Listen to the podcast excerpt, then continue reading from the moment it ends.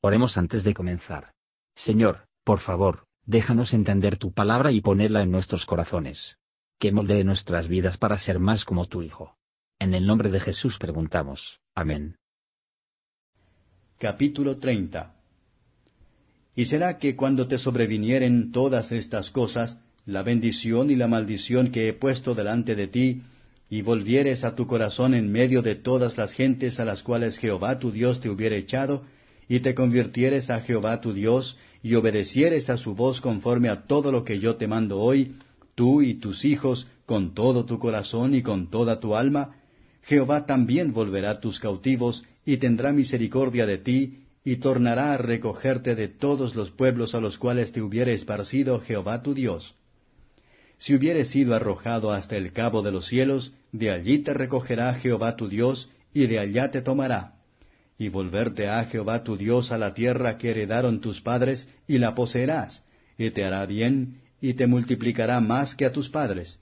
Y circuncidará Jehová tu Dios tu corazón, y el corazón de tu simiente, para que ames a Jehová tu Dios con todo tu corazón y con toda tu alma, a fin de que tú vivas. Y pondrá Jehová tu Dios todas estas maldiciones sobre tus enemigos y sobre tus aborrecedores que te persiguieron y tú volverás y oirás la voz de Jehová, y pondrás por obra todos sus mandamientos que yo te intimo hoy. Y hacerte a Jehová tu Dios abundar en toda obra de tus manos, en el fruto de tu vientre, en el fruto de tu bestia y en el fruto de tu tierra, para bien, porque Jehová volverá a gozarse sobre ti para bien, de la manera que se gozó sobre tus padres, cuando oyeres la voz de Jehová tu Dios, para guardar sus mandamientos y sus estatutos escritos en este libro de la ley, cuando te convirtieres a Jehová tu Dios con todo tu corazón y con toda tu alma. Porque este mandamiento que yo te intimo hoy no te es encubierto ni está lejos, no está en el cielo para que digas, ¿quién subirá por nosotros al cielo y nos lo traerá y nos lo representará para que lo cumplamos? Ni está de la otra parte de la mar para que digas, ¿quién pasará por nosotros la mar para que nos lo traiga y nos lo represente a fin de que lo cumplamos? Porque muy cerca de ti está la palabra, en tu boca y en tu corazón para que la cumplas. Mira, yo he puesto delante de ti hoy la vida y el bien, la muerte y el mal, porque yo te mando hoy que ames a Jehová tu Dios, que andes en sus caminos y guardes sus mandamientos y sus estatutos y sus derechos, para que vivas y seas multiplicado, y Jehová tu Dios te bendiga en la tierra a la cual entras para poseerla mas si tu corazón se apartare y no oyeres, y fueres incitado, y te inclinares a dioses ajenos, y los sirvieres, protestoos hoy que de cierto pereceréis. No tendréis largos días sobre la tierra para ir a la cual pasas el Jordán para poseerla. A los cielos y la tierra llamo por testigos hoy contra vosotros, que os he puesto delante la vida y la muerte, la bendición y la maldición. Escoge pues la vida, porque vivas tú y tu simiente, que ames a Jehová tu Dios, que oigas su voz y te allegues a Él, porque Él es tu vida y la longitud de tus días, a fin de que habites sobre la tierra que juró Jehová a tus padres Abraham, Isaac y Jacob, que les había de dar. Comentario de Matthew Henry Deuteronomio capítulo 30, versos 1 a 10. En este capítulo es un indicio claro de la misericordia que Dios tiene reservado para Israel en los últimos días.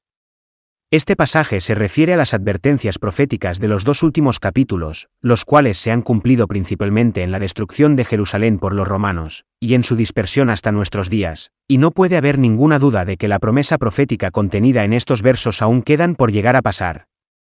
La nación judía no será en algún momento de un futuro quizá no muy lejano, se convirtió a la fe de Cristo, y, que muchos piensan, otra vez asentado en la tierra de Canaán. El lenguaje aquí utilizado es en gran medida las promesas absolutas.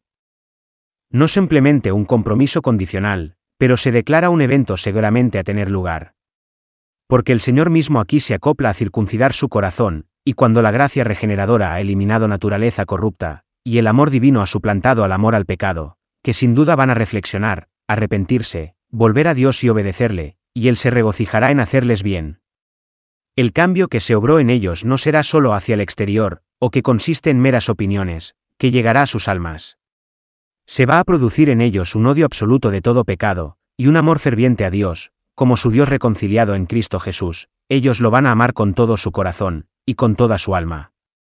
Están muy lejos de este estado de ánimo en la actualidad. Pero también lo eran los asesinos del Señor Jesús, el día de Pentecostés, que aún en una hora se convertirán a Dios. Así será en el día del poder de Dios, una nación nacerá en un día, el Señor apresure en su tiempo.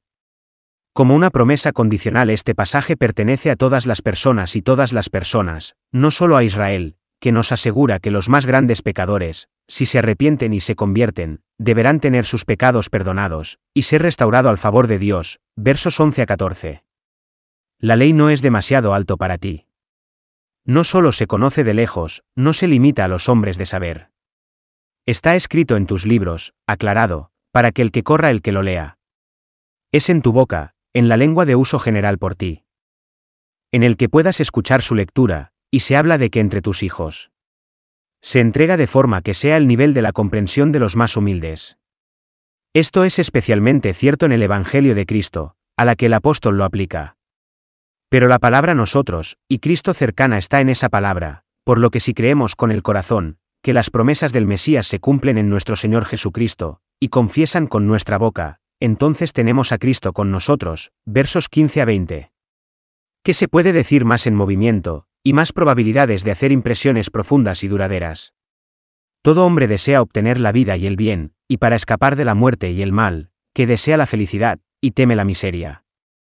Tan grande es la compasión del Señor, que ha favorecido a los hombres, con su palabra, con un conocimiento del bien y del mal, como tal, los hará para siempre feliz, si no fuera su propia culpa. Oigamos la suma de todo el asunto. Si ellos y los suyos podrían amar a Dios, y le sirven, deben vivir y ser feliz. Si ellos o de ellos deben volverse de Dios, abandonar a su servicio, y adorar a otros dioses, que sin duda sería su ruina. Nunca hubo, desde la caída del hombre, más de un camino hacia el cielo, que está marcado en ambos testamentos, aunque no con igual claridad. Moisés significaba ese mismo modo de aceptación, que Pablo describió con mayor claridad, y las palabras de Pablo significan la misma obediencia en la que Moisés trató con más detalle. En ambos testamentos el camino bueno y recto es aproximado, y claramente nos revela. Gracias por escuchar y si te gustó esto, suscríbete y considera darle me gusta a mi página de Facebook y únete a mi grupo Jesús Answers Prayer.